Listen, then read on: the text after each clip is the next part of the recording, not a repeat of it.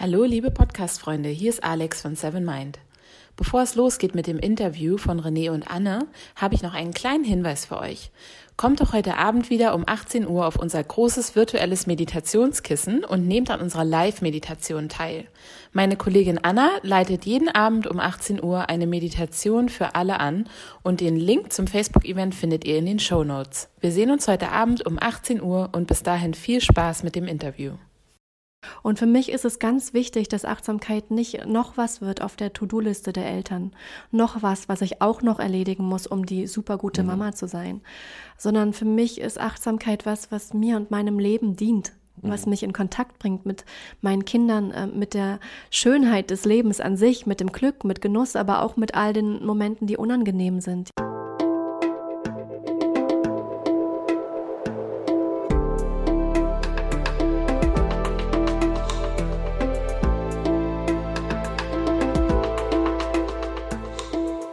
Willkommen bei dir, der Seven Mind Podcast mit Impulsen für ein gutes Leben. Für alle, die mehr Achtsamkeit und Gelassenheit in ihren Alltag bringen möchten. Hi und herzlich willkommen im Seven Mind Podcast. Mein Name ist René Träder und das ist eine ganz besondere Folge, denn es ist eine Interviewfolge. Heute dreht sich alles um die Familie. Zu Gast ist Anne Hackenberger. Sie ist Expertin im Bereich Elternsein. So hat sie vor einigen Jahren das Zentrum für Achtsamkeit und Familie in Eberswalde gegründet.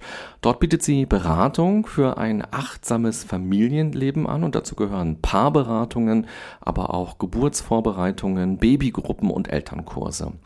Mit Anne werde ich gleich darüber sprechen, was es bedeutet, Eltern zu werden und Eltern zu sein und wie man ein gutes Miteinander in der Familie hinbekommt. Hier im ersten Teil des Interviews wirst du Anne erst einmal ein bisschen besser kennenlernen und wir werden darüber reden, wie eine gute Erziehung im 21. Jahrhundert aussehen kann.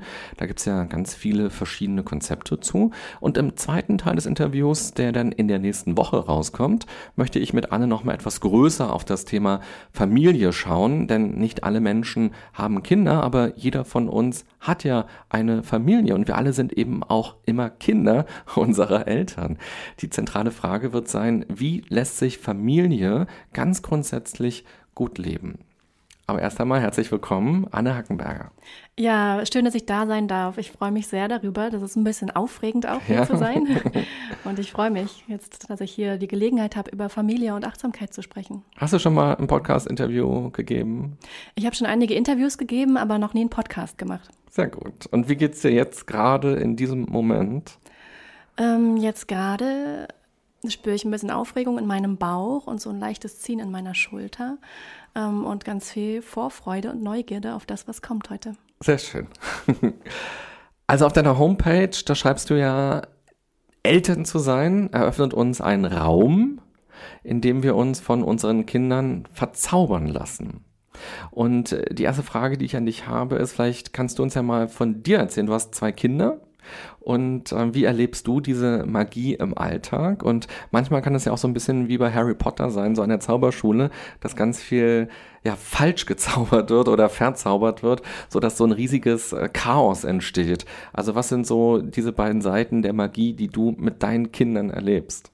Hm, das ist eine schöne Frage. Ich habe zwei ganz, ganz zauberhafte Jungs. Die äh, sind jetzt acht und fast elf Jahre alt. Und äh, ich kann wirklich sagen, durch meine Kinder habe ich erlebt, wie unglaublich viel Liebe in mir selbst entstehen kann für ein anderes Lebewesen. Das hätte ich so nie geglaubt. Und ich glaube, allein dieser, dieser Zauber der Liebe, die wir erfahren können zu den Kindern, ähm, ist was, was wirklich magisch ist und was uns eben auch über uns hinauswachsen lässt in Situationen, die vielleicht schwierig sind, aber die uns auch einfach, ähm, ja, auf eine Art und Weise glücklich machen kann, die ich so auch noch nicht erlebt habe in meinem Leben. Und Kinder sind einfach Kinder, die bringen halt Energie, die bringen Leben, äh, die sind manchmal super chaotisch, wie du gerade sagtest, und dann wieder ganz zart und das begleiten zu dürfen und ähm, ja, ihrer Seele ein Zuhause zu geben, sage ich mal so, ja, und ihren Körpern äh, und sie zu begleiten auf ihrem Weg ins Leben, das alleine ist zauberhaft. Und wo merkst du, dass diese Magie dann auch manchmal zu viel wird? Es gibt ja von Goethe den Zauberlehrling, der hat so einen Zauberspruch und lässt diesen Besen so plötzlich Wasser tragen und so in die Badewanne reingießen, weil er baden will und sich das nicht selbst holen will. Aber dieser Zauberspruch ist so mächtig, dass er ihn überfordert und er kann diesen Besen irgendwann nicht mehr stoppen und diese Wanne überflutet er irgendwann und dann zerhackt er diesen Besen und dann entstehen zwei plötzlich, die Wasser holen. Es kommt immer mehr Wasser. Also Magie kann ja auch so außer Kontrolle geraten. Was sind so die Momente im Elternsein, im Kind haben, wo du merkst, hier geht die Energie, die Magie gerade so ganz eigene Wege? Mhm. Also ich glaube, wenn man noch nicht Eltern ist, hat man einfach keine Idee davon, wie anders das Leben ist, wenn man Eltern ist, wenn man Kinder hat und dass sich wirklich alles äh, komplett um 360 Grad dreht. Es ist einfach so viel, viel weniger Zeit für die eigenen Bedürfnisse vorhanden, viel weniger Zeit für Partnerschaft. Die einfachsten Dinge werden manchmal kompliziert. Ja, ähm, und das ist, glaube ich, was, was viele nicht so erwarten. Und auch der Fakt, dass wir, wenn wir Kinder bekommen, in der Regel nicht so gut darauf vorbereitet sind, weil wir leben eben nicht mehr in diesen großen Zusammenhängen als Clans oder Familien zusammen, so wie die Natur das eigentlich vorgesehen hätte für uns, sondern wir leben oft in Kleinfamilien Zusammenhängen, manchmal auch äh, noch kleineren Zusammenhängen. Und ähm, das ist eigentlich an sich schon eine Überforderung, diese Situation allein zu sein äh, oder zu zweit zu sein mit kleinen Kindern.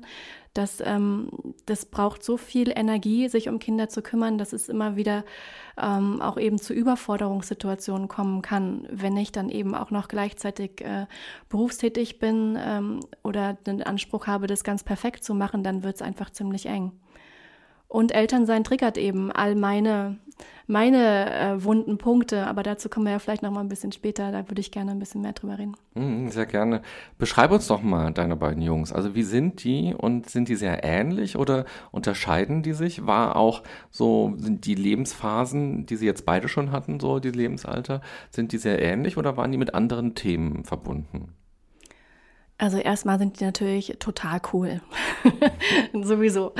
Ähm, und die sind auch ziemlich unterschiedlich, ähm, würde ich sagen. Also ich, ich finde in beiden einfach was ganz, ganz Besonderes. Und ich würde sagen, mein, mein Großer, der ähm, ist eher, der, der geht wirklich raus in die Welt, der erobert sich die Welt und mein jüngerer Sohn ist ein bisschen zarter und zurückhaltender und hat ganz viel Liebe für, für die Welt, für die Tiere um ihn herum und für die Natur. Und, ähm, und beide bringen aber wirklich so eine ganz eigene Art mit, von der ich auch immer wieder lernen kann.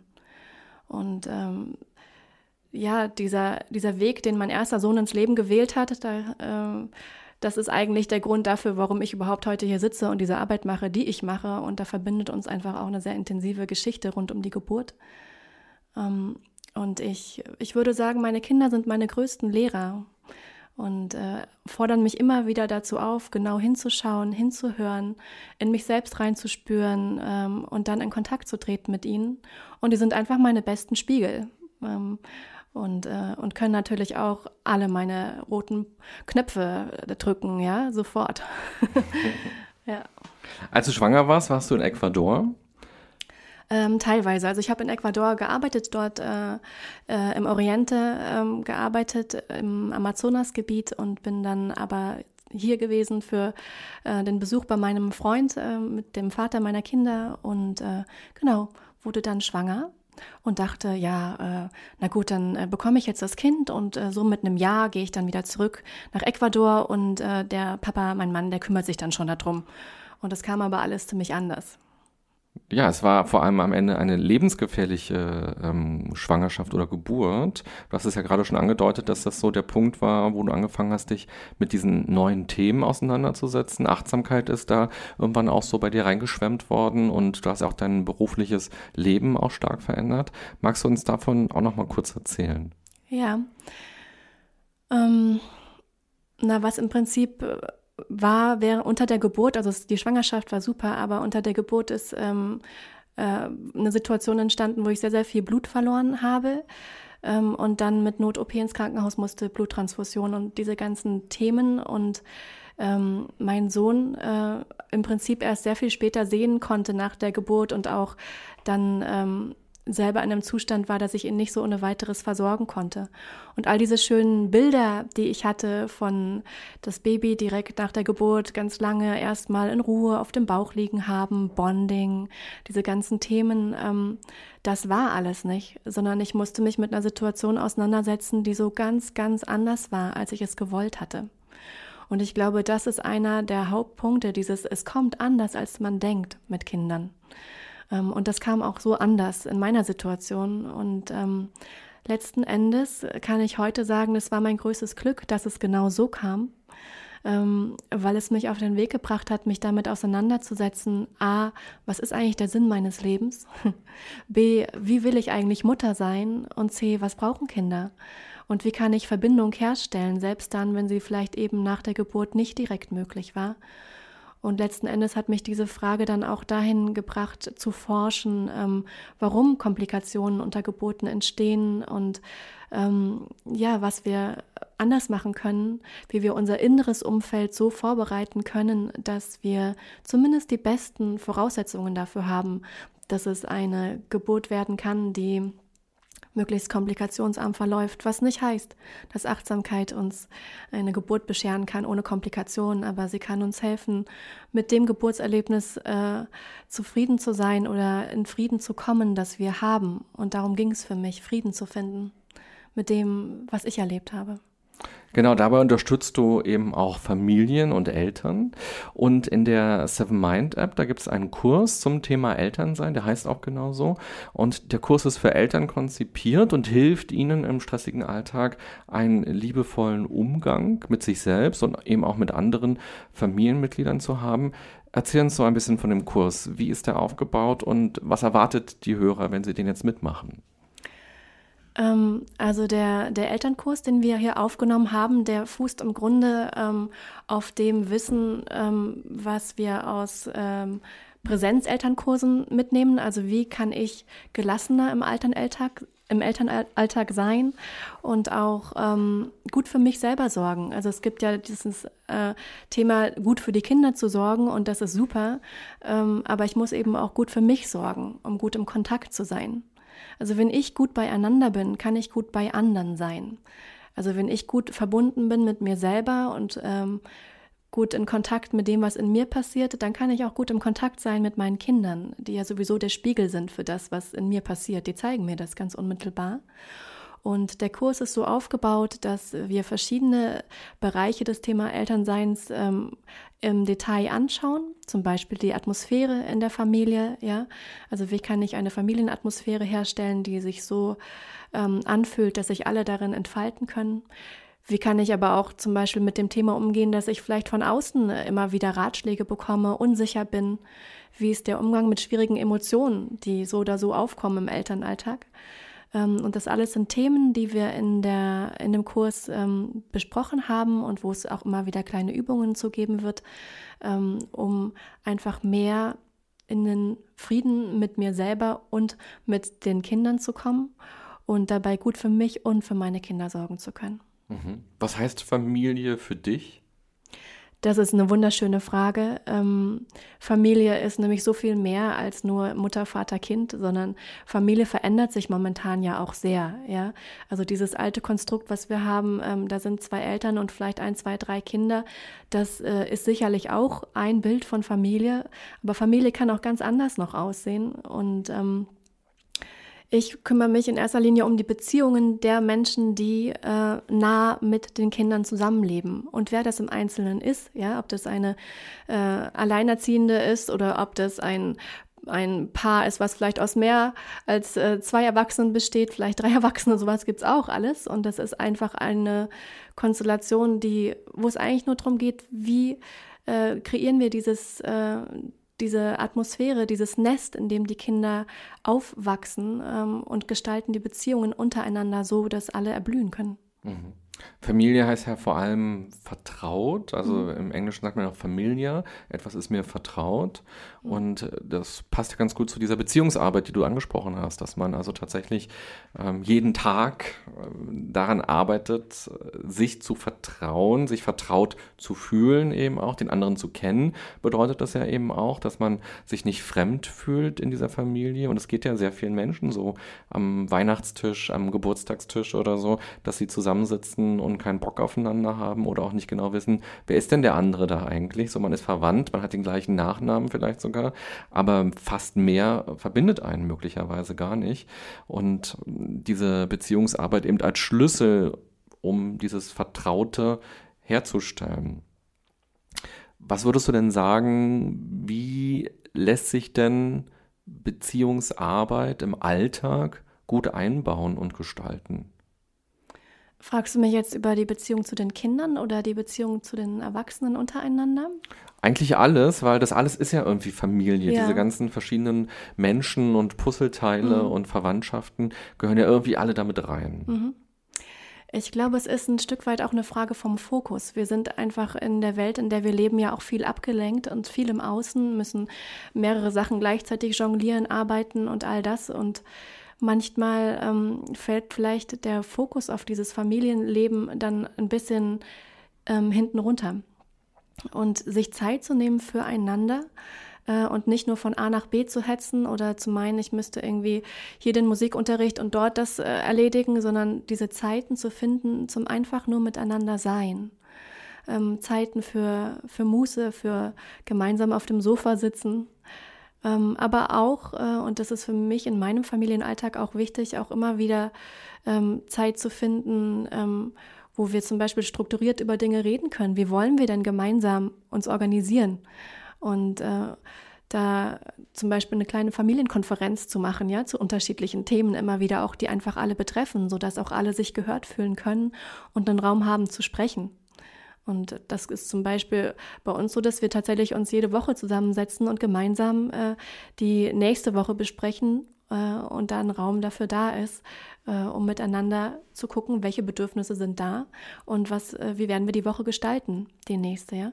Also dass wir ähm, immer wieder eben auch uns Zeit nehmen für die Familie, ähm, aber auch ganz wichtig, dass jeder für sich Zeit bekommt, weil das ist nämlich das andere. Es geht wenn ich um, wenn ich über Beziehungen spreche, nicht nur über die Beziehung, die ich zu anderen habe, sondern es geht ganz viel auch um das Thema, welche Beziehung habe ich denn zu mir? Und wenn ich ähm, eine liebevolle, wohlwollende Beziehung zu mir selber habe, dann kann ich daraus eigentlich ähm, fast schon automatisch ähm, auch anders in Kontakt treten mit meinen Liebsten ja, wenn ich mich selber permanent verurteile und selber mit mir hadere, dann werde ich das auch viel mehr mit den Menschen tun, mit denen ich in Kontakt bin und gerade mit meinen Liebsten. Mhm. Also Familienarbeit beginnt bei der Ich-Arbeit. Unbedingt. Mhm. Und das ist doch ein gutes Stichwort, dieses Ich, weil die Hörer sollen dich jetzt ja in dieser ersten Folge besser kennenlernen. Und hier auf dem Tisch, hast du vielleicht schon entdeckt, ist eine Schale mit ganz vielen Zetteln, mit ganz vielen Schnipseln und da stehen Fragen mhm. drauf. Und du kannst ja. gleich nacheinander immer einen Zettel ziehen und mal spontan schauen, was dir dazu einfällt. Insgesamt kannst du gleich sieben Fragen sieben. dann ziehen. Okay, wow. Dann äh, nehme ich jetzt hier mal einen Zettel Okay, also wenn du morgen verreisen könntest, was wäre das Ziel? Wenn ich morgen verreisen könnte, ich glaube, dann hätte ich schon echt große Lust, ins Warme zu fahren. Mhm. Also gerade ist es ja ganz schön dezemberig grau hier. Ähm, und dann würde ich, glaube ich, tatsächlich gerne irgendwo hin, wo es warm ist. Aber hast du so einen Sehnsuchtsort ganz konkret? Gibt es etwas, einen Ort, wo du auch vielleicht sogar schon warst oder der auf deiner Reise-To-Do-Liste ganz weit oben steht? Also dadurch, dass ich einfach diese Beziehung zu Ecuador habe, ja, da ist einfach ein Teil meines Herzens, glaube ich, geblieben. Mhm. Und ich bin nicht nochmal zurückgekehrt, äh, nachdem ich da schwanger war, obwohl ich da eine Weile war und auch gute Freunde hatte. Und ähm, ich glaube, das wäre definitiv was, äh, wo ich ganz, ganz gerne nochmal ähm, Zeit verbringen würde und am aller, allerliebsten würde ich meine Kinder mitnehmen und ihnen das zeigen. Mhm. Wo du mal gelebt hast, Ja, dass die das sehen. Ja. genau. Mhm, schön. Ich habe lustigerweise auch gerade total spontan gedacht an was Warmes. Ja. Hawaii oder so, das wäre auch gut. Ja, wobei ich war in Nizza vor zwei Jahren und ich liebe das dort. Ich war da eine Woche so kurz vor Weihnachten und es war so schön, weil man hat ja direkt an der Stadt das Meer und man hat Palmen, man hat Sonne, man hat Berge und gerade ich so als olles Berliner Stadtkind habe ja hier kein Meer und habe keine Berge und in dem Moment, wo Berge oder Meer sind, entsteht bei mir sofort so ein Gefühl von ach, hier bin ich jetzt ganz woanders und jetzt darf ich auch ganz anders mal sein, so in meinem Alltag. Ja, und mir fällt gerade noch eine zweite Antwort ein. So, das war vielleicht die Antwort, die äh, erstmal kommt, wenn ich meiner Sehnsucht folge. Ähm, aber eine zweite Antwort wäre definitiv, ähm, dass ich gerne jetzt, wenn ich morgen verreisen würde, wirklich morgen, morgen, dann würde ich gerne zu meiner Schwester nach Freiburg fahren oder zu meinen Eltern in Nordhessen äh, und die supporten, äh, weil die brauchen gerade eigentlich ein bisschen Unterstützung. Und ich bin so weit weg und merke immer wieder, dass diese Familienbande eben auch bedeutet, aufeinander Acht zu geben und zu schauen, wer braucht zum Beispiel in meiner Großfamilie, ich habe noch drei Geschwister, ähm, wer braucht da gerade äh, vielleicht auch Unterstützung? Und ich weiß, dass meine Schwester gerade mit einem kranken Kind zu Hause ist und gleichzeitig noch ein Seminar gibt. Und äh, es wäre schön, da zu sein und sie zu unterstützen. Wie kann denn Familie gut klappen, wenn man räumlich so weit entfernt ist? Also früher war es ja so, die Familie saß eigentlich immer zusammen so, man hatte irgendwie ein Haus oder ein Dorf zumindest, äh, wo man irgendwie so fast Tür an Tür schon so wohnte. Und heute heißt ja Beziehung eben auch oft sehr weit weg sein. Man kann schreiben, man kann telefonieren, man kann es aber auch sein lassen, weil es immer eine Überwindung ist. So. Und äh, dieses ähm, Face-to-Face Dinge besprechen oder eben auch Dinge gemeinsam machen, hat ja nochmal eine ganz andere Qualität. Wie kann Familie gelingen auf Distanz? Also ähm, ich habe das Gefühl, in meiner Familie gelingt das recht gut, ähm, dadurch, dass wir doch eine sehr nahe Verbindung miteinander haben und die Zeiten, die wir haben, tatsächlich auch ähm, mit sehr viel Ehrlichkeit füllen. Da sind wenig Dinge, die unausgesprochen sind und dadurch verbringen wir einfach auch gerne Zeit miteinander. Und ich, äh, ich sehe, wie meine Eltern, also die Großeltern, ja, die inzwischen auch wirklich eine Handvoll Enkel haben, wirklich sich sehr bemühen äh, darum, dass sie immer wieder auch Zeiten haben mit diesen Enkeln, die wirklich weit verstreut sind. Ja, also ich 500 Kilometer Richtung Norden, äh, meine andere Schwester 500 Kilometer Richtung Süden und die anderen beiden dazwischen. Ähm, das braucht ganz schön viel Engagement, sich da immer wieder zu engagieren.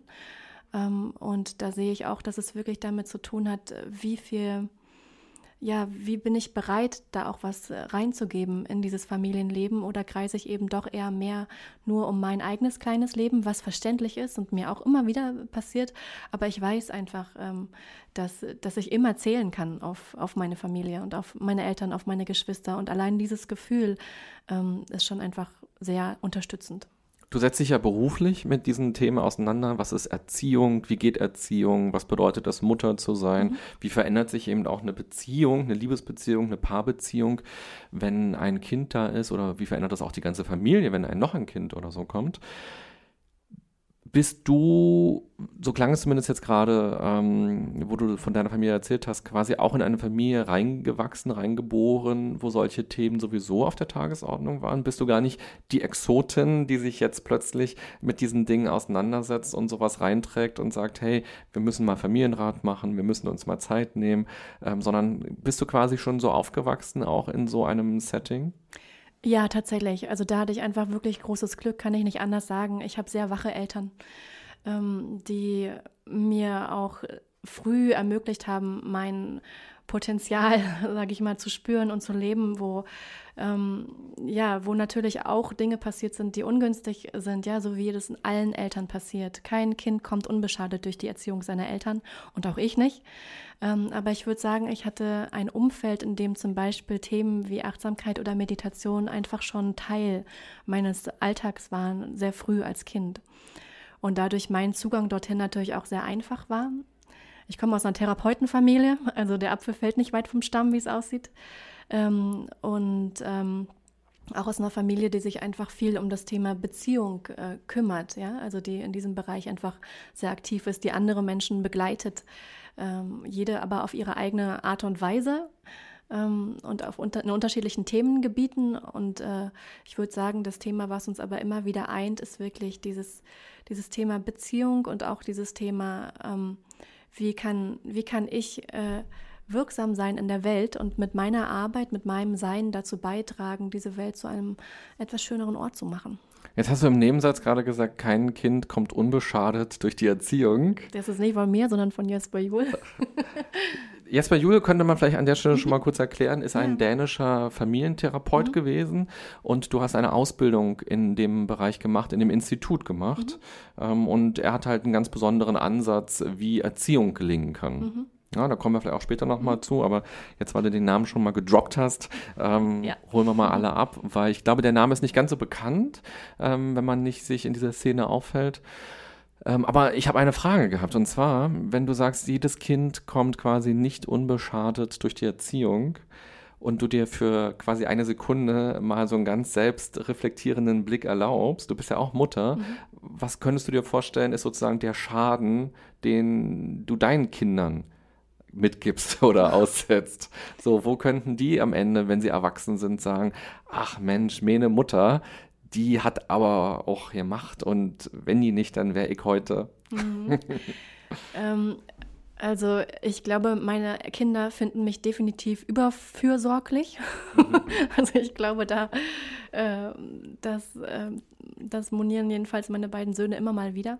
Ähm, und ich glaube, ein anderer Punkt, der auch nicht so leicht ist, ist, dass ich doch beruflich sehr, sehr aktiv bin. Also ich bin einfach auch viel unterwegs. Ähm, und das bringt natürlich mit sich, dass sie mich auch öfters vermissen. Ja, das ist klar. Sie sind dann immer sehr, sehr gut aufgehoben und trotzdem ähm, ja, merken sie natürlich, wenn ich nicht da bin. Und mhm. ich glaube, das ist was, was sie schon ähm, auch beeinflusst. Und auf der anderen Seite erleben sie aber auch, dass ich glücklich bin in meiner Arbeit und dass ich eine Arbeit mache, die mich so sehr erfüllt, dass ich auch damit mit der Energie, die ich daraus schöpfe, nach Hause kommen kann und sie eben auch sehen können, ja, es ist möglich, ähm, Mutter zu sein und sich beruflich äh, zu verwirklichen. Äh, und das ist auch gerade ein Thema, äh, wofür ich mich sehr, sehr interessiere. Wie kann das überhaupt funktionieren, ja, diese beiden Dinge zusammenzubringen, für mich zu gehen und gleichzeitig Mutter zu sein?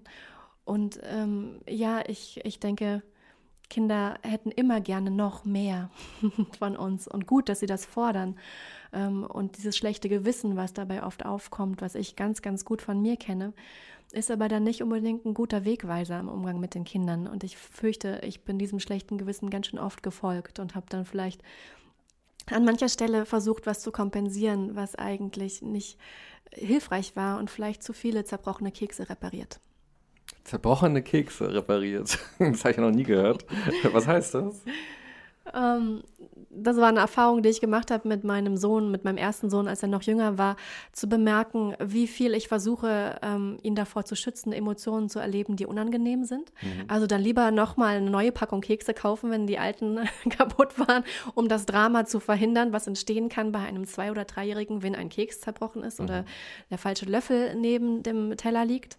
Und irgendwann habe ich aber gemerkt, nee, es ist wichtig, dass sie auch diese Emotionen erleben können und dass sie daran wachsen können, solange ich sie darin begleite. Mhm. Und wenn du jetzt auf deine Therapeuteneltern quasi schaust, wo würdest du sagen, ist der Schaden, den du mitbekommen hast, so? Wenn du jetzt auch mit denen so quasi redest, wo würdest du sagen, ähm, ja, ach, das hat mir irgendwie Unbehagen gemacht als Kind, als Teenager, das hätte ich mir anders gewünscht? Glaube, meine Eltern haben ihr Bestes gegeben. Deswegen ähm, bin ich da nicht an irgendeiner Stelle äh, im Hader, sondern ich glaube, sie haben das so, wie sie es konnten, gemacht äh, mit allem, was daran super toll war und allem, was vielleicht auch mal schwierig für mich war. Aber ich weiß einfach, dass sie, dass sie da ihr Bestes gegeben haben und das lässt mich im Endeffekt auch äh, im Frieden sein mit allem, was vielleicht ungünstig war. Mhm. Aber es ist ja ganz häufig so, oder? Dass Eltern so das machen, was sie halt so am, oder wie sie es am besten können, so dass sie schon ihr Maximales geben mhm. und natürlich trotzdem ihre eigenen äh, Probleme haben, ihre eigenen Sorgen mhm. haben oder Persönlichkeitsmerkmale haben oder auch Krankheiten mitbringen. Auch mhm. psychische ähm, Krankheiten sind ja auch eine, ein ganz wichtiges Thema. Und dann zwar mit guter Absicht Dinge tun, vielleicht auch bewusst ganz anders tun, als sie selbst erlebt haben, so in ihrer Kindheit. Und dass man aber trotzdem in Situationen dadurch als Kind gekommen ist oder in eine Erziehung geraten ist, mit der man dann zurückblickend, wenn man irgendwann erwachsen ist, nicht so zufrieden ist. Ja, ich glaube, ähm, dass die meisten Themen, die wir als Eltern äh, mit unseren eigenen Kindern haben, rühren einfach daher, dass wir selber traumatische Erfahrungen in unserer Kindheit gemacht haben. Und das lässt sich, wie gesagt, kaum verhindern, ja, weil wir sind alle Menschen und wir können nur das mitgeben, wo wir gerade stehen. Und wenn ich gestresst bin, dann werde ich natürlich auch diesen Stress mit in meine Familie bringen und entsprechend weniger liebevoll auf meine Kinder eingehen können. Das hat wieder einen Effekt auf sie. Aber am Ende sind wir eben alle, alle Menschen und ich glaube, das ist wichtig, das immer wieder auch im, im Blick zu halten. Mhm. Und letzten Endes brauchen Kinder auch keine perfekten Eltern, sondern sie brauchen Eltern, die bereit sind, mit ihnen zu wachsen, hinzuschauen, ähm, und da denke ich, hat sich auch wirklich richtig viel verändert. Ich glaube, da sind wir inzwischen in einer ganz anderen Erziehungskultur angekommen, als das vielleicht noch äh, in meiner Generation oder auch in der Vorgängergeneration war. Mhm. Ich versuche es vielleicht nochmal so ganz konkret zu machen bei mir, weil ich bin zum Beispiel sehr vorsichtig erzogen worden, so mit einem großen Sicherheitspuffer immer so. Also nicht auf Bäume klettern, mhm. nicht einfach so ins Meer rennen und mhm. schwimmen gehen. Ähm, und es gab sozusagen immer sehr viel Ängste so in der Familie. Ähm, und diese Ängste haben sich natürlich auf mich als Kind so übertragen, mhm. ähm, weil die Welt wirkte erstmal als sehr gefährlich und bedrohlich. Und auch ich selbst hatte dadurch ja wenig Möglichkeiten, so über meine Grenzen hinauszuwachsen und meine ganz eigenen Erfahrungen zu machen. Also so rückblickend würde ich schon sagen, dass ich, in, dass ich sehr, sehr vorsichtig äh, erzogen worden bin, äh, sehr risikoarm quasi. Mhm ähm, auch immer so, ich habe so dieses Bild, so äh, quasi immer eine sauber, mit einer sauberen Hose wieder vom Spielen zurückkommen, yeah. ähm, weil man eben nicht so eine crazy Sachen mhm. gemacht hat und irgendwann ja auch als Kind oder auch als Jugendlicher das so als normal ansieht. Also wenn man die anderen sieht, wie die über den Zaun klettern, mhm. steht man selbst davor und denkt sich, oh nee, das ist jetzt zu gefährlich, so ähm, lieber mal nicht, sonst mache ich mir die Hose kaputt, mhm. dann äh, gibt es Ärger zu Hause oder ähm, einfach auch nicht mal nur diesen Ärger zu Hause, sondern eben auch dieses, die Welt ist äh, bedrohlich. Und mhm. ich merke das auch immer noch als Erwachsene, dass für mich viele Dinge eine Überwindung erstmal so mhm. sind, zu sagen, ähm, wow, ich sehe das bei anderen Leuten, die gehen, keine Ahnung, ein halbes Jahr lang in die USA und reisen da, ich bin auch selbstständig mhm. und arbeiten von dort was. Mhm. Und bis ich mal so eine Entscheidung treffen würde, da würden schon ein paar Jahre vergehen, weil ich würde dann sagen, ah, ich fahre erstmal zum Urlaub hin für drei Wochen mhm. und ich gucke mir das mal an oder ich spreche erstmal mit 30 verschiedenen Menschen darüber und ich merke, dass das auf jeden Fall etwas ist, wo ich rückblickend mir denken würde, ach Mensch, ich wäre gerne ein bisschen mutiger erzogen mhm. worden mhm. und mit ein bisschen mehr Freilauf mhm. und mit äh, im Sinne von René, du wirst schon Wege finden, mit den Dingen umzugehen. Mhm. Und wenn du vom Zaun fällst, dann tut es vielleicht erstmal weh und deine Hose ist ähm, im Eimer, aber die Welt geht weiter und du wirst einen Weg dafür finden. So, ich würde mir manchmal wünschen, heute als Erwachsener tatsächlich mutiger sein zu können und nicht so lange über große Entscheidungen nachzudenken. Mhm. Und das ist erstmal super wertvoll, dass du darüber weißt. Mhm. Und dass du weißt, woher diese Ängstlichkeit an, an mancher Stelle kommt. Weil darum geht es ja erstmal herauszufinden, ja, was ist denn in mir da, was mich vielleicht blockiert, so zu sein, wie ich es sein möchte. Vielleicht auch so umzugehen mit meinen Kindern, wie ich es gerne würde. Und zu bemerken, ah, das kommt aus, aus meiner eigenen Kindheit. Und, und dann geht es nicht so sehr darum, die Eltern äh, zu beschuldigen oder da zu hadern. Das hilft nämlich nicht weiter, sondern im Hier und Jetzt zu schauen, okay, was bedeutet das für mein Leben jetzt und äh, wie kann ich das jetzt verändern? Und da setzt eben genau auch die, äh, die Familientherapie natürlich an, ja, die eigenen Muster wahrzunehmen, die ich mitbringe aus meiner Kindheit und zu ähm, reflektieren, wie sich diese wiederum auf meinen Elternalltag auswirken, auf mein, meine Möglichkeiten, Mutter oder Vater zu sein oder überhaupt ins Leben zu gehen, wie du gerade beschreibst. Ja? Mhm. Also das beeinflusst mich natürlich extrem. Und das ist gleichzeitig auch eine sehr, sehr große Verantwortung, ähm, die wir als Eltern oftmals bleischwer auf den Schultern spüren, dass wir so viel Einfluss haben auf das Leben unserer Kinder mhm. und es sich manchmal anfühlen kann wie, oh Gott, äh, wenn ich jetzt hier äh, auf diese Art und Weise reagiere, ja, dann werde ich dann bleibenden Schaden für den Rest des Lebens anrichten und zum Glück äh, sind Kinder doch auch äh, ziemlich resilient, also auf eine Art und Weise auch sehr robust. Ähm, und, äh, und trotzdem können wir eben die, die Wunden, die wir schlagen in ihren Seelen auch nicht gänzlich vermeiden. Aber wir können als Erwachsene ähm, sehen, welche Wunden wir mitbringen und uns gut um diese Wunden kümmern und dann auch weniger äh, tiefe Kerben in den Seelen unserer Kinder schlagen. Mhm. Ja, ja, ich merke das auch tatsächlich, dass so für mich quasi eine große Lebensaufgabe als Erwachsener so ist, immer wieder meine Grenzen zu erweitern, mhm. so die Komfortzone zu erweitern mhm. und mich auch ganz bewusst in Situationen zu begeben, wo ich spüre, ach krass, so ähm, habe ich noch nie gemacht mhm. oder würden meine Eltern nie machen, mhm. so und aber ich will das gerne erleben oder ich will mhm. das machen und auch diesen Moment genießen und das, also ich bin ja auch selbstständig und ich halte Vorträge und das waren am Anfang ganz kleine Gruppen, irgendwann sind es riesige Gruppen geworden und äh, einfach auch zu wissen, wow, da sind jetzt, keine Ahnung, 200 Leute im Raum und das ist total krass. Und ähm, aber mit dieser Spielfreude, mhm. so dann da reinzugehen und zu sagen, ich habe total Bock auf diese mhm. Erfahrung und ich will dieses Thema auch voranbringen mhm. und eben die eigene Entwicklung auch so voranbringen. Und ich spüre da eine große Freude auf jeden Fall mhm. auch so dran als Erwachsener, mhm. das so mit zerrissenen Jeans quasi wieder nach Hause zu yeah. gehen. ja, genau. Und das ist diese kindliche Spielfreude, die du da ansprichst und diese Lebenslust. Und ja, die ist für, für manche Erwachsene zu viel weil sie selber nicht mehr so sehr mit ihrer Lebendigkeit verbunden sind. Und dann macht das Angst, wenn da so lebendige Kinder sind und mhm. ich habe vielleicht das Bedürfnis, die zu kontrollieren und irgendwie in Zaum zu halten.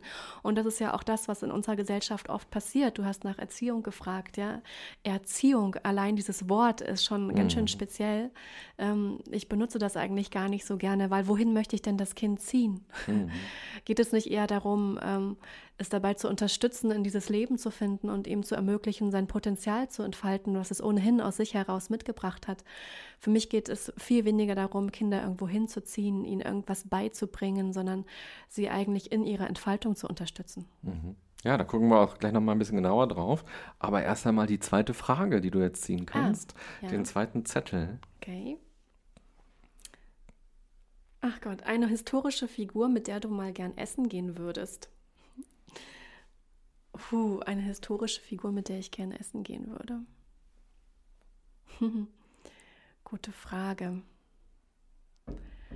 Fällt mir gar nicht so spontan was dazu ein. Ähm, mit wem würde ich gerne mal essen gehen? gibt viele Leute, mit denen ich gerne essen gehen würde, aber historisch, ja, also muss schon verstorben sein. Ja. Okay, also wer, wer für mich einfach eine große Bedeutung hat und leider ja eben auch gerade gestorben ist, ist tatsächlich Jesper Juhl. Ähm, und äh, wenn ich das nochmal äh, machen könnte, dann ja, würde ich sehr, sehr gern mit ihm essen gehen, glaube ich. Ich weiß nicht, ob er historisch genug ist jetzt für diese Frage, aber dennoch ist er ja eben diesen Sommer gestorben und ist einfach einer der bedeutendsten Familientherapeuten in Europa gewesen und hat auf jeden Fall ziemlich viel beigetragen zum Thema Erziehung, zum Thema Umgang mit Kindern. Und ich würde sehr, sehr gern mit ihm noch äh, am Tisch sitzen und darüber reden. Hast du ihn während deiner Ausbildung kennengelernt? Ähm, wir, eigentlich hätten wir das, äh, ähm, hatten wir jetzt gerade im Sommer ein Modul in Dänemark, äh, wo wir ihn hätten treffen sollen und er ist leider tatsächlich wenige Wochen vorher verstorben. Mhm. Wie alt ist er geworden? Äh, jetzt müsste ich lügen, ich weiß es gerade gar nicht aus dem Kopf. Mhm. Okay. Aber er ist nicht, er war ja noch nicht besonders alt, er war einfach sehr krank. Ja. Mhm. Gut, und was sein Gedanke von der Erziehung war, gucken wir uns auf jeden Fall auch noch an. Mhm. Dann Frage Nummer drei. Ähm, Frage Nummer drei. Ah, schön. Du bist wieder ein Kind. Wo ist dein Lieblingsort?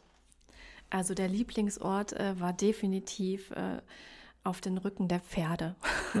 ich habe so eine richtige Ponyhof-Vergangenheit.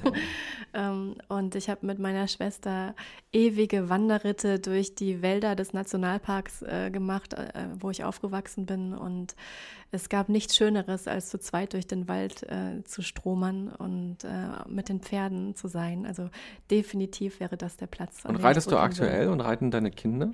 Äh, meine Kinder haben den Pferdevirus geerbt, zumindest mein großer Sohn. Der Jüngere ist eher musikalisch. Ähm, und äh, ich hatte jetzt im Sommer eine wunderschöne Erfahrung in Frankreich im Urlaub, wo ich das erste Mal gemeinsam mit meinem Sohn einen Ausritt machen konnte, weil er inzwischen so gut reiten kann, dass das geht. Und das war ganz toll. Das war echt mega schön. Cool. Dann Frage Nummer vier. Frage Nummer vier. Ah, auch gut, ja. Momente, in denen dir Achtsamkeit schwerfällt. Momente, in denen mir Achtsamkeit schwerfällt.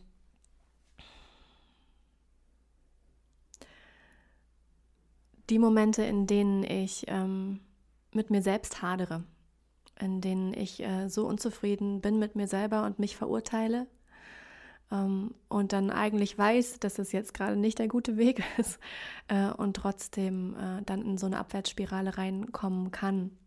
Und, äh, und da ist es manchmal schwer, dann innezuhalten und zu merken, okay, ja, du hast auch hier gerade selber dein Bestes gegeben und mehr ging nicht. Ähm, und das entsteht oftmals dann, wenn es, ähm, ja, wenn ich versuche, zu viel in meine Zeit reinzuquetschen. Also wenn ich Tetris spiele mit meiner Zeit, was ich mhm. öfters tue, ähm, und dann ähm, einfach zu viel habe und zu weit von mir selber weg bin, wenn ich den Kontakt mit mir selber verliere. Ich glaube, das ist die Essenz. Ja, wenn ich den Kontakt mit mir selber verliere, dann, dann ist es schwer, ja. Mhm. Ich kriege öfter E-Mails von Podcast-Hörerinnen und Hörern und relativ häufig äh, schreiben Eltern, dass sie immer wieder erleben, dass ihnen die Zeit fehlt, um zu meditieren.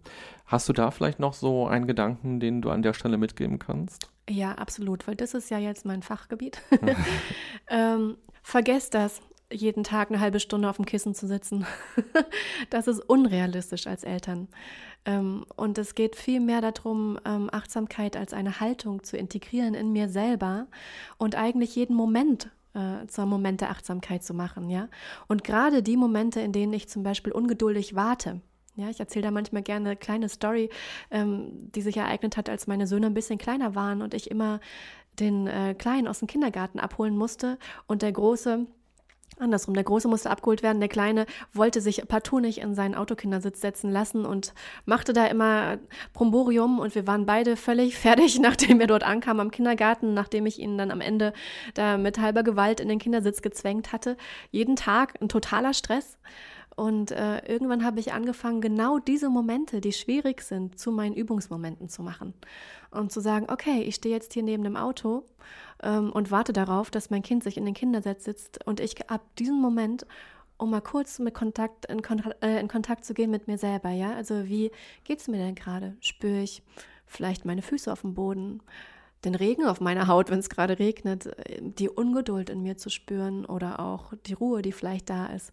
Ähm, und dann wesentlich weniger gestresst am Kindergarten ankomme, ja. Also diese Momente, in denen ich warte auf meine Kinder, darauf, dass die zum fünften Mal rutschen und nicht vom Spielplatz kommen wollen. Und natürlich auch vor allen Dingen, wenn ich ganz junge Kinder habe, die Momente der Pflege. Also dieses, ähm, die Momente, in denen ich am Wickeltisch stehe mit meinem Kind in Kontakt bin. Also viel mehr wirklich den Alltag, im Grunde den gesamten Alltag zu meiner Achtsamkeitsübung zu machen, was nicht heißt, dass ich dann immer ruhig und gelassen bin. Ja, das wäre absolut unrealistisch, sondern ähm, zu bemerken, es gibt diese kleinen Momente, den Moment, wo mein Kind eingeschlafen ist und ich es noch für einen Augenblick anschaue. Ja, die Momente beim Stillen, wo ich da sitze und, äh, und die Kinder am Arm, mein Baby im Arm habe und genauso auch Achtsamkeit praktizieren kann währenddessen. Also nicht den Anspruch zu haben, ich müsste da tatsächlich jetzt morgens vielleicht noch früher aufstehen, als ich ohnehin schon aufstehen muss und vielleicht fünfmal in der Nacht aufgewacht bin, ähm, weil mein Kind irgendwas brauchte, sondern das als Teil meines Alltags zu praktizieren. Mhm. Viel interessant, deine Antwort, weil im Grunde genommen ist es die genau die gleiche Antwort, die ich im Unternehmenskontext habe. Mhm. Weil ich bin nicht mit Eltern unterwegs, mhm. so wie du, sondern ich bin mit Angestellten oder mit genau. Freiberuflern unterwegs. Also ich bin mit Teams unterwegs. Und da kommt auch immer wieder diese Frage in Workshops oder aber auch bei Vorträgen so, ja, soll ich jetzt eine halbe Stunde meditieren? Mhm. So, so viel Zeit habe ich doch gar nicht. Mhm. Oder soll ich eine Stunde früher aufsteigen vor der Arbeit oder abends oder so? Und na klar, man kann das machen so. Man kann sich überlegen. Es ist super, wenn man sich die Zeit Zeit dafür nehmen kann für die formale Praxis, keine Frage. Genau. Und ich glaube auch, dass wir so in unserem Leben schon Zeiten dafür auch finden. Mhm. Dann ist es eben ein bisschen weniger Instagram, mhm. ein bisschen weniger Netflix ähm, oder auch vielleicht ein bisschen weniger mit anderen Leuten sich unterhalten darüber, was alles gerade so doof läuft. Mhm. Ich glaube, man findet schon Zeiten. Aber meine Antwort ist auch immer so, die Dinge, zu tun mit Achtsamkeit, genau. achtsam zu tun und vor allem diese Haltung einzunehmen. Ja. Also wegzukommen von dem Gedanken, Achtsamkeit sind alles nur Übungen, Übungen und Übungen, wofür Richtig. ich Zeit brauche, Absolut. sondern Achtsamkeit beginnt im Kopf. Achtsamkeit hört vor allen Dingen nicht auf, wenn ich vom Meditationskissen aufstehe. Mhm. Sondern Achtsamkeit ist immer da. Und das Schöne ist auch, ich kann jederzeit, äh, in jedem Moment wieder ähm, wieder zur Achtsamkeit kommen, ja. Ich kann da rausfallen und ich habe auch selber Phasen, ja, in denen ich bemerke, boah, jetzt bin ich da wirklich meilenweit von entfernt und dann ist dieser Moment, dieser Moment die Möglichkeit, da wieder zu landen und da wieder einzusteigen. Mhm. Und für mich ist es ganz wichtig, dass Achtsamkeit nicht noch was wird auf der To-Do-Liste der Eltern, noch was, was ich auch noch erledigen muss, um die super gute mhm. Mama zu sein, sondern für mich ist Achtsamkeit was, was mir und meinem Leben dient was mhm. mich in Kontakt bringt mit meinen Kindern, äh, mit der Schönheit des Lebens an sich, mit dem Glück, mit Genuss, aber auch mit all den Momenten, die unangenehm sind, ja, wo ich eben gerade hadere oder wo ich vielleicht gestresst bin und ähm, und deswegen ist Achtsamkeit für mich so so viel mehr als die formalen Übungen. Die formalen Übungen sind wichtig, um ähm, um diesen, diese Stille in mir immer wieder auch wahrnehmen zu können und mir das zu gönnen, ist, ist äh, unendlich wertvoll. Ähm, aber es ist nicht so, dass ich eine halbe Stunde am Morgen meditiere und dann war es das. Mhm. ja. ja, und häufig sind ja die Übungen der Weg zu dieser Haltung. Mhm. Aber ich finde auch, man kann an dieser Haltung auch ohne diese Übungen arbeiten. Und du hast ja beschrieben, dieses Warten, dass das Kind sich in den Sitz setzt oder warten, dass etwas passiert oder so. Das gleiche hat man ja im Arbeitsalltag genauso. Man mhm. wartet, bis das Meeting endlich mhm. losgeht. Man wartet in Bus und Bahn oder im Zug, im Flugzeug, bis man an seinem Termin angekommen ist. Und das nicht als leere, tote mhm. Zeit zu sehen, die mir jetzt verloren geht, sondern auch als Geschenk sogar. Mhm. Oder auch wenn ich warte, dass mich jemand anruft. Ja. Nicht zu denken, Mann, der Depp, der hat mich jetzt schon fünf Minuten versetzt. Mhm. Vor fünf Minuten wollte der anrufen. Sondern ja. dass man sich denkt, ja cool, jetzt setze ich einfach mich mal hin und atme in der Zeit oder schau mal, wie es mir geht. Und das hat ganz viel mit Mitgefühl zu tun, mit mir selbst und anderen. Und ich, für mich ist, ist Mitgefühl das Herz der Achtsamkeit. Mhm. Und, ähm, und wenn ich über meine Kinder spreche, kommt sofort ganz viel Liebe in mir hoch, ja. Und ich glaube, dass das der Weg sein kann, sich auch mit Achtsamkeit zu verbinden tatsächlich, ja, über diese Liebe, über dieses Mitgefühl. Ähm, wenn ich das da sein lassen kann, äh, dann, dann bin ich achtsam. Mhm. Schön. Ich hoffe, das haben jetzt ganz viele Eltern gehört, äh, die nämlich genau in diesem Hassel sind, dass sie sagen, Mann, meine To-Do-Liste ist schon so wahnsinnig voll und ich würde so gerne meditieren wollen. Oder das stresst mich ja schon allein dieser Gedanke so, ich schaffe das heute früh wieder nicht. Mhm. Und dann eben mal zu gucken, wo kann ich im Alltag mit einer achtsamen Haltung Dinge tun. Dann zieh doch gerne Frage 5. Frage 5 ist, ähm was möchtest du Neues lernen? Mhm. Im Moment ähm, ähm, lerne ich ganz viel äh, darüber, wie ich in Kontakt gehen kann in einem therapeutischen Raum, also noch mehr, in noch authentischeren Kontakt. Und äh, da, das ist wirklich gerade ein ganz wichtiges Forschungsfeld von mir. Ähm, und ich forsche sehr viel auch zum Thema Beziehung. Ja? Und da möchte ich gerne noch so viel mehr lernen. Wie ist es möglich, wirklich Beziehung als, als Wachstumsfeld zu sehen ähm, und nicht wegzulaufen, wenn es schwierig wird, sondern da zu bleiben und zu wachsen.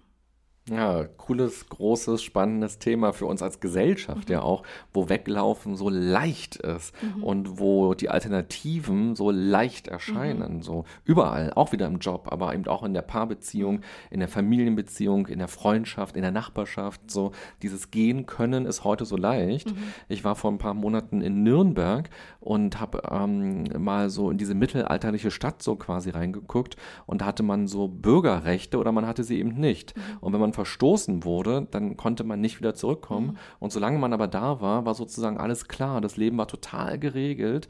Und heute ist es ja so, dass wir uns selbst rausziehen aus den Orten, aus den Verbindungen, aus den Menschen mhm. ähm, und woanders hingehen, um unser Glück woanders mhm. plötzlich zu suchen. Ähm, also ein spannendes, riesiges Thema. Ja, Thema Ablenkung, ja, was ja und Reiz, auch Reizüberflutung, ja. Und oftmals erlebe ich, dass es eigentlich der Stresslevel ist, ähm, der tatsächlich es so schwierig macht in den Familien oder auch in den Paarbeziehungen, dass wir eigentlich tatsächlich kaum mehr wirklich entspannt in Kontakt miteinander sein können, weil wir so überfordert sind von der Welt. Mhm. Dann die vorletzte Frage. Die vorletzte Frage ist, mh, mm, sich immer 100% treu bleiben oder auch mal neu erfinden.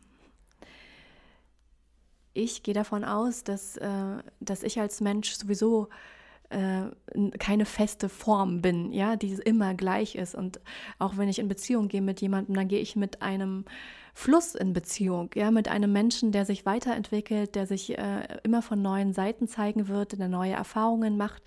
Und insofern ähm, heißt eigentlich für mich, sich treu zu bleiben, sich immer wieder neu zu erfinden äh, und das zu erlauben, dass Entwicklung passiert, äh, dass ich mich weiterentwickle, dass ich neue Gedanken habe, dass ich neue Erlebnisse habe.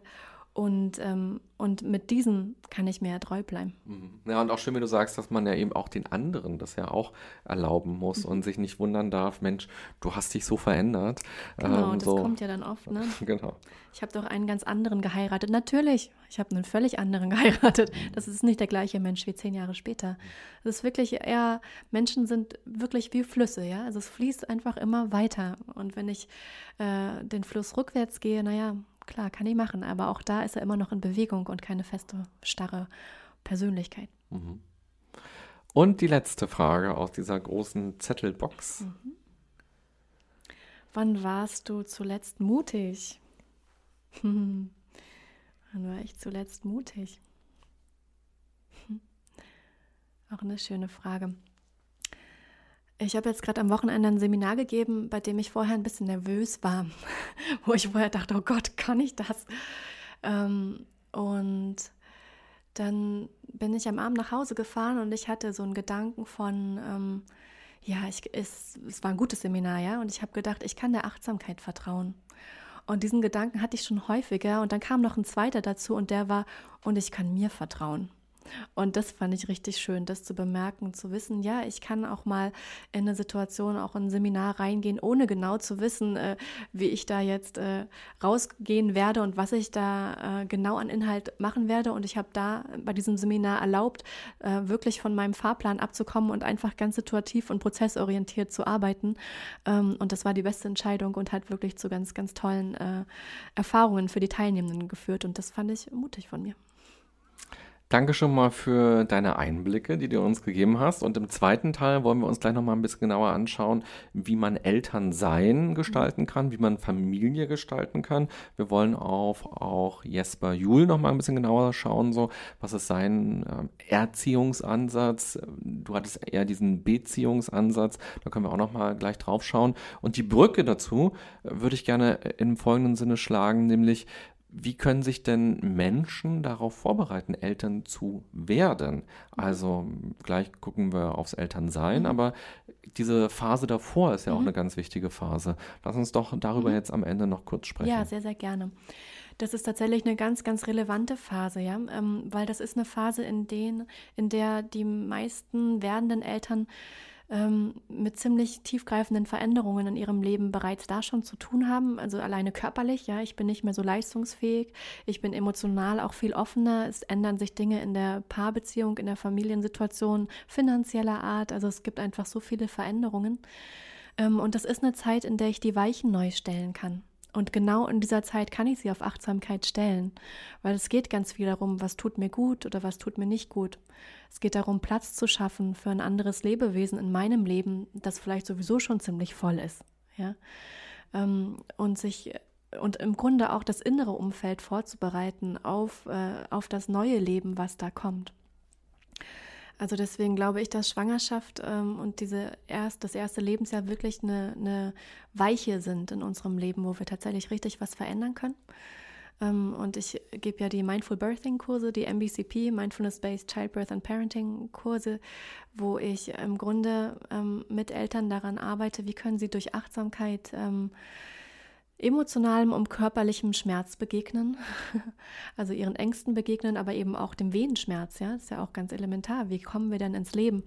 Und dabei geht es nicht so sehr darum, gute Meditierende zu werden, äh, sondern es geht darum, wie wir Eltern sein wollen, wie wir Eltern werden und sein wollen. Und im Grunde, ähm, ja, ist es wie so ein erster Schritt, wo ich mein Leben verändern kann, wo ich bemerken kann, okay, wie es jetzt war, sind viele gute Sachen sicherlich gewesen, aber wie kann ich denn den Platz schaffen, innerlich und äußerlich dafür, ähm, da ein kleines Kind zu beherbergen in diesem Leben? Mhm. Wo ich dir gerade so zugehört habe, dachte ich, es gibt ja vielleicht so drei große Kategorien, wenn man mal so strukturiert drauf schauen will, die Phase, bevor das Kind da ist. Mhm. Und vielleicht hast du für jede dieser drei großen Kategorien, gleich wirst du auch wissen, was ich damit meine, äh, nochmal so einen Gedanken, wie kann man dort achtsam sein damit, mit der Situation und wie kann man die bestmöglich gestalten. Und zwar, die eine ist, glaube ich, einfach die, man weiß, okay, ich bin jetzt schwanger. Mhm. Und jetzt habe ich neun Monate Zeit, bis das Kind da ist. So, mhm. das ist die erste, finde ich, große ähm, Kategorie.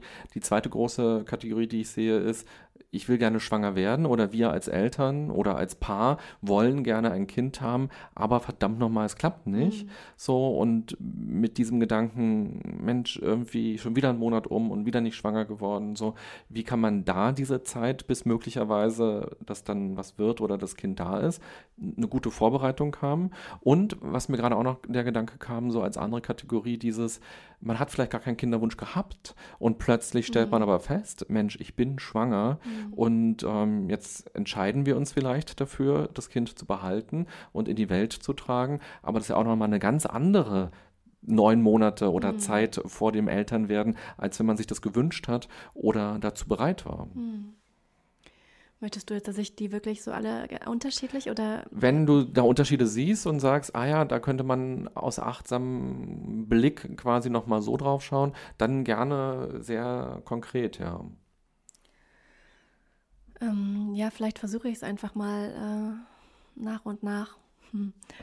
Also ich denke, das Thema, was allen allen dreien ähm, gemein ist, ist eigentlich dieses Thema der Veränderung, ja, die passiert. Und Veränderung ist für uns alle ja oftmals erstmal stressig. Unser System mag gerne gewohnte Pfade gehen, ja. Unser Gehirn liebt es, eingetrampelte Pfade zu, zu, zu gehen ähm, und sich einzulassen auf das, was da neu kommt, ja, bedeutet oftmals auch mit ganz schön vielen Ängsten konfrontiert zu sein.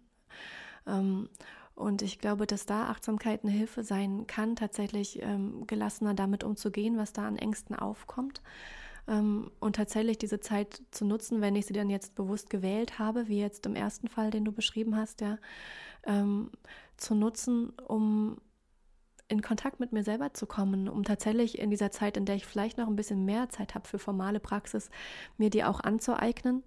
Ähm, weil wenn das Kind da ist, haben wir ja vorhin schon besprochen, dann ist da nicht mehr so viel Zeit für formale Praxis und das ist eine Zeit, in der das, ähm, in der das doch durchaus noch möglich ist, ja, in der ich mir ähm, durch Meditation ähm, gerne natürlich durch die MBCP-Kurse, sage ich einfach frecherweise an der Stelle, ähm, wo ich lernen kann, mit mir selber in Kontakt zu kommen, meinen Körper vor allen Dingen besser wahrzunehmen. Und das ist, glaube ich, eine wirklich essentielle Sache für die Geburt, dass ich in Kontakt bin mit meinem Körper, mit der Weisheit, äh, die mein Körper in sich trägt. Und ähm, der Körper weiß eigentlich schon ziemlich gut, was er zu tun hat. Ja, also in der Schwangerschaft muss ich ja nicht auf meine To-Do-Liste schreiben, so jetzt bitte ähm, Fingernägel vom Baby wachsen lassen und jetzt die großen Zehen oder so, sondern im Grunde genommen äh, macht das der Körper ja alles. Und ein bisschen ähnlich ist es auch unter der Geburt. Und ich muss im Grunde vor allen Dingen zur Seite treten und meinen Körper machen lassen. Ähm, und das kann ich am allerbesten tatsächlich, wenn ich Achtsamkeit praktiziert habe, weil ich da eine ganz andere Beziehung ähm, zum Thema Schmerz, also auch Wehenschmerz finden kann und bemerken kann, dass es eigentlich immer nur meine Gedanken sind, die das Problem verursachen und niemals das Erlebnis selbst, sondern es sind eigentlich immer die Gedanken, die die, die Probleme machen. Also mein Neokortex, ja, der super aktiv ist und gerne Lösungen finden möchte und sagt, oh jetzt hier so geht das aber nicht und äh, Schwangerschaft und Geburt sind wirklich eher so basale Vorgänge, ja, die sind eher im limbischen System und ähm, ähm, im Reptiliengehirn, ja, verankert. Da läuft es eigentlich. Und der Neokortex ist zwar super, äh, super Unterstützung, aber im Grunde brauche ich tatsächlich diese basalen Funktionen und ich kann mich sehr viel mehr entspannen und ähm, in das ja, das annehmen, was ist, wenn ich in dieser Schwangerschaft bereits lerne, Achtsamkeit zu praktizieren. Und jetzt hast du nach dem Bereich gefragt, wenn ich ähm, noch gar nicht schwanger bin und gerne schwanger werden würde. Und ich glaube, hier geht es ganz viel um das Thema Akzeptanz, ja, was ja auch eine der Qualitäten ist, die wir durch Achtsamkeit kultivieren können, so sein lassen ähm, und, äh, und uns in der, in der Annahme üben dessen, was gerade ist, äh, wenn das Kind vielleicht gerade noch nicht äh, sich äh, ankündigen möchte, sondern wenn es einfach noch ein bisschen braucht ähm, und vor allen Dingen auch liebevoll mit mir selbst zu sein, weil da kommen mir dann auch schnell Schuldgefühle oder Versagensgefühle vielleicht hoch.